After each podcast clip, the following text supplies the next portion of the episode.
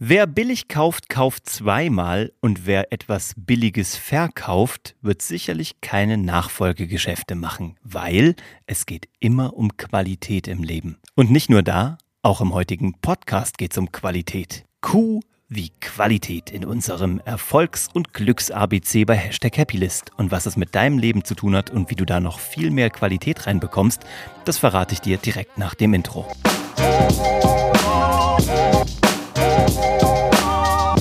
Hallo und herzlich willkommen bei Hashtag Happylist, der Qualitätspodcast, der dich immer mit genau den Informationen versorgt, die du brauchst, um alle deine Ziele auf deiner Glücksliste zu erreichen, egal ob beruflich oder privat. Ich bin Uwe von Grafenstein und wenn du das hier im Radio hörst, unter anderem auf Radio Brocken, dann hör dir gerne auch die anderen Episoden an, die du findest unter happylist.de oder überall da, wo es auch Podcasts gibt. Und ich freue mich über eine Bewertung von dir, gerne auf Apple Podcasts, auf Spotify und äh, wenn es dir richtig gut gefallen hat, dann empfiehl das auch gerne jemandem weiter. Heute sind wir in unserem Erfolgs- und Glücks-ABC schon beim Buchstaben Q angekommen. Da fällt mir nur ein Wort ein, das ist Qualität.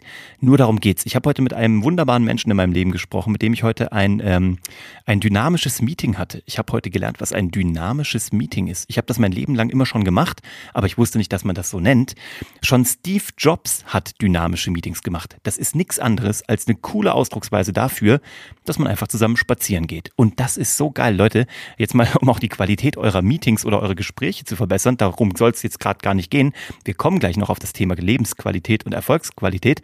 Aber alleine, wenn du geilere Meetings haben möchtest oder, sag ich mal, angeregtere Gespräche, dann setzt euch nicht gegenüber an den Tisch, sondern geht miteinander spazieren. Wir waren heute im englischen Garten und haben heute lustigerweise QLD haben wir gegründet aus dem Spaß heraus. QLD heißt nichts anderes als Quality Lifestyle Design und darum geht's. Es geht im Leben darum, eigentlich nur eine gute Qualitätszeit zu haben und das definiert jeder für sich selbst. Aber generell ist es so, ich beziehe das jetzt mal neben der Lebensqualität auch auf die Qualität in deinem Berufsleben. So, und wie stellst du das her? Es gibt dieses wunderbare Prinzip aus der Entwicklung, aus der Programmierung, wenn Leute Computerprogramme schreiben, da heißt es Shit in, Shit out. Also wenn du den Computer mit schlechten Informationen fütterst, wirst du auch nur schlechte Ergebnisse bekommen. Im Leben und gerade im Beruf oder im Unternehmertum ist das genauso. Wenn du Qualität willst, musst du in Qualität investieren. Ich habe das ja gerade im Intro schon mal angedeutet. Wer billig kauft, kauft zweimal. Und glaubt mir Leute, ich bin jetzt seit einem Jahr mit meiner Holzwerkstatt unterwegs und kaufe äh, sowohl Holz günstig und teuer als auch Werkzeug günstig und teuer. Und es ist keine Überraschung, nein, du kannst mit günstigem Werkzeug und günstigem Holz nicht so viel anfangen. Du kaufst es zweimal. Beziehungsweise mittlerweile habe ich Dinge schon wieder auf eBay Kleinanzeigen verkauft um sie auszutauschen gegen das doch teurere Werkzeug, was dann, oh Wunder, wer hätte es gedacht, natürlich viel besser funktioniert als das günstige. So, und so ist es auch mit deinem Unternehmertum oder mit deinem Business oder mit deiner Karriere. Wenn du da nicht in Qualität investierst, wirst du wahrscheinlich auch keine großen Wachstumskurven hinbekommen. Das heißt also, wenn du nicht in Vorleistung trittst und selber erstmal Qualität gibst, deinen Kunden, deinen Vorgesetzten, deinem Chef, deinen Partnern, deinen Zulieferern, wenn du da nicht auf Qualität achtest, ja, schon bei der Anschaffung der, ich weiß nicht, was du brauchst für dein Business, vielleicht der Räumlichkeiten, der Ausstattung, der Werkzeuge, der, der Materialien, die du einkaufst, dann wird am Ende Shit in, Shit out wahrscheinlich auch nichts Gutes bei rauskommen. Oder noch schlimmer, und das hatte ich im Intro auch angedeutet, du kriegst am Ende was raus, was aber von der Qualität, mh, hm, sagen wir mal, eher suboptimal ist und das bringst du dann auf den Markt. Und vielleicht und sehr wahrscheinlich wirst du sogar auch noch jemanden finden, der es kauft. Ich sage immer so, für, für egal was, jede Dienstleistung, jede Qualitätsstufe, jedes Produkt, egal auf welchem Level, wirst du wahrscheinlich am Ende des Tages immer jemanden finden, weil selbst schlechte Qualität wirst du wahrscheinlich irgendwann durch den Preis auch verkauft bekommen. Aber, das ganz, ganz große Aber kommt an der Stelle, Geschäfte oder gute Geschäfte, langfristige Geschäfte beziehungsweise wertvolle Geschäfte werden immer auf Dauer gemacht. Einem Kunden einmal was zu verkaufen, das kann jeder. Das ist Kindergarten. Also jemanden in irgendwas reinquatschen, in irgendwas reintricksen, das kriegst du immer irgendwie hin. Leider ist das so. Wenn auch jemand mit einem verkäuferischen Talent auf die Welt gekommen ist, wird er das hinbekommen.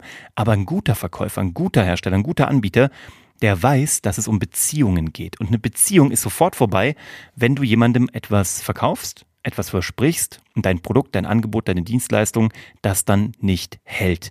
Das heißt, Geschäfte werden auf Dauer gemacht und einmal kann jeder, aber einmal ist wertlos. Das ist nämlich nur so eine Take the Money and Run Attitüde, die da draußen wirklich niemand braucht, vor allem nicht du, wenn du dir langfristig was aufbauen willst.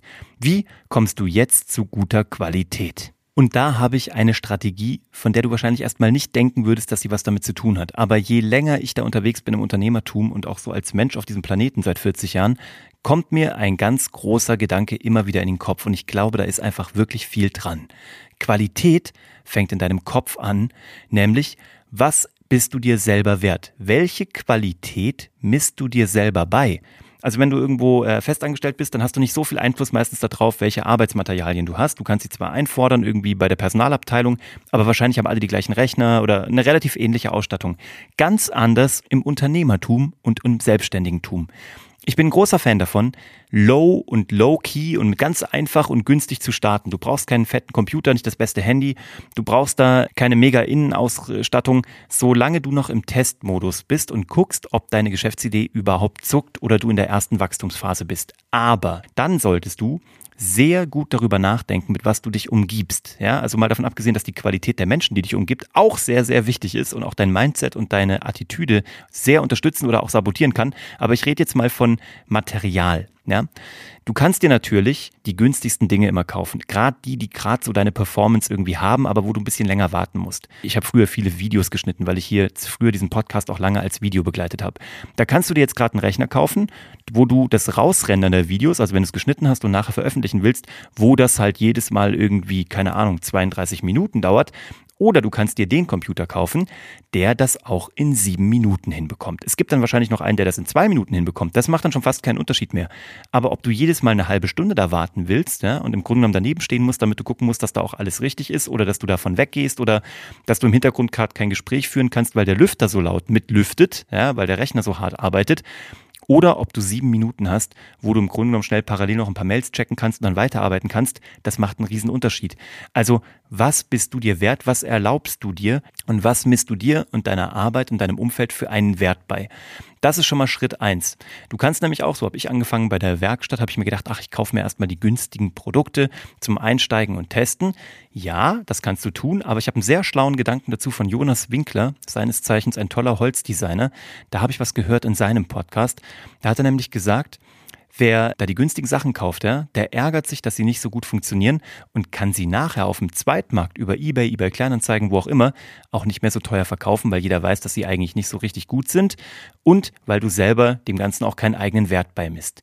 Wenn du dir jetzt zwar erst vielleicht ein bisschen später, weil du drauf sparen musstest, ein richtig gutes Werkzeug kaufst, was richtig teuer ist, ja, und was auch von einer renommierten Marke kommt, dann kannst du das später, selbst wenn du feststellst, dass du nicht gerne damit arbeitest oder es irgendwie nicht in deinen Flow passt oder irgendwas dich daran stört, dann kannst du es zumindest nahezu am Anschaffungspreis wieder auf dem Zweitmarkt verkaufen. So, und das ist ein ganz, ganz geiler Gedanke. Wenn du gute Qualität kaufst und auch da investierst, dann kannst du das auch jederzeit, vielleicht aus persönlichen Vorlieben oder Abneigungen, auch weiterverkaufen und du wirst nie viel davon verlieren. Und da gibt es nicht so viele Produkte, auch wahrscheinlich in deiner Branche. Es wird diese Billo-Sachen geben und es wird die High-End-Sachen geben. Bei der Holzwerkstatt ist es so, du kannst dir günstige Produkte kaufen oder eben die richtig guten von Festool. Ne, das wird bei mir noch ewig dauern, bis ich irgendwie alle Sachen von Festool habe, weil die eben auch wahnsinnig teuer sind. Aber eigentlich ist es kein großes Investment, weil es eigentlich nur ein Parken eines Wertes ist, den du später teuer weiterverkaufen kannst. Und das ist ganz cool. Und schon steigert sich die Qualität deiner Ausrüstung. Somit hast du mehr Spaß daran, weil du richtig Bock auf dein Material hast. Und dann wird auch der Output viel geiler sein. Das ist das eine. Und dann habe ich es eben schon angesprochen. Es geht auch um die Qualität der Menschen, die dich umgibt. Auch da fängt es wieder erstmal bei dir an. Wenn du selber dir nicht so die allergrößte Qualität oder den größten Selbstwert beimisst, dann wirst du wahrscheinlich entweder von Menschen ausgenutzt werden, die leider genau dafür einen Riecher haben, oder du wirst dich mit Menschen umgeben, die vielleicht sogar noch weniger von sich halten, damit du dich nämlich irgendwie gut fühlen kannst. Das ist bei uns Menschen so. Das ist der sogenannte soziale Abwärtsvergleich. Und dann gucken wir sozusagen noch, ah, da gibt's noch Leute, denen geht's noch schlechter als mir, oder aber da gibt's Leute, die sind noch keine Ahnung, ein bisschen schlechter drauf als ich, ja. Das ist auch überhaupt gar nichts Schlimmes, das ist in uns so angelegt, das ist ein Phänomen, Aber die Sache ist, es gibt ja diesen schönen Spruch, wenn du in einem Raum bist, wo du der Klügste bist, bist du im falschen Raum. Also überleg dir doch mal, wo du gerade in welchem Raum bist. Ich habe dazu mal eine ganze Episode hier im Podcast auch gemacht über dein Umfeld. Aber hier beim Thema Qualität will ich es echt nochmal hochbringen, weil es so unfassbar wichtig ist. Man sagt auch, du bist der Durchschnitt der fünf Menschen, die dich derzeit am meisten umgeben. Und dann überleg mal, wer bist du gerade? Und was hat das mit diesen fünf Menschen zu tun? Und gibt es unter diesen fünf Menschen jemanden, den du sogar noch enger an dich ranziehen möchtest? Gibt es jemanden, den du vielleicht austauschen solltest? Und gibt es jemanden, der dich durch seine pure Existenz und dadurch, dass du dich mit ihm äh, umgibst, jemand, der dich sabotiert oder durch den du dich sabotieren lässt. Vielleicht aus den besten Beweggründen, weil jemand dich irgendwie beschützen will vor irgendwas, aber in Wirklichkeit bringt es dich nicht weiter. Überleg das nun mal. Ich will hier nichts unterstellen. Ich sag dir nur, schau dir mal, wenn du die auf einen Zettel schreibst oder wenn du mal auf deine Kurzwahlliste in deinem Handy guckst oder auf deine favorisierten Nummern, guck doch einfach mal, Wer sind die fünf meist angerufenen, die, die dir die fünf meisten Chats schicken auf WhatsApp, die dich einfach im echten Leben am meisten umgeben? Und dann überleg dir, ob das so die richtigen sind. So, dann haben wir schon zwei große Faktoren. Nämlich das eine ist das Thema ähm, Materialien. Dinge, die du investierst, um einen guten Output zu bekommen, um eben nicht Shit in, Shit out zu bekommen. Und dann haben wir das zweite große Standbein, das sind deine persönlichen Kontakte und die Qualität der Gedanken, die dich umgibt. Und es geht darum, womit fütterst du dich? Und auch das hat eine unfassbare Qualität. Ich habe das ja hier schon mal gesagt. Ich probiere so häufig wie möglich die News zu vermeiden. Und wenn, dann nur ganz dezidiert und auch nur ganz punktuell und dann aber mit einem Deep Dive, mich mit Experten dazu auszutauschen oder tief in ein Thema einzusteigen und nicht nur diese Nuggets aus den Medien oder aus den News mitzunehmen, die im Grunde genommen auch nur in Anführungsstrichen Entertainment sind.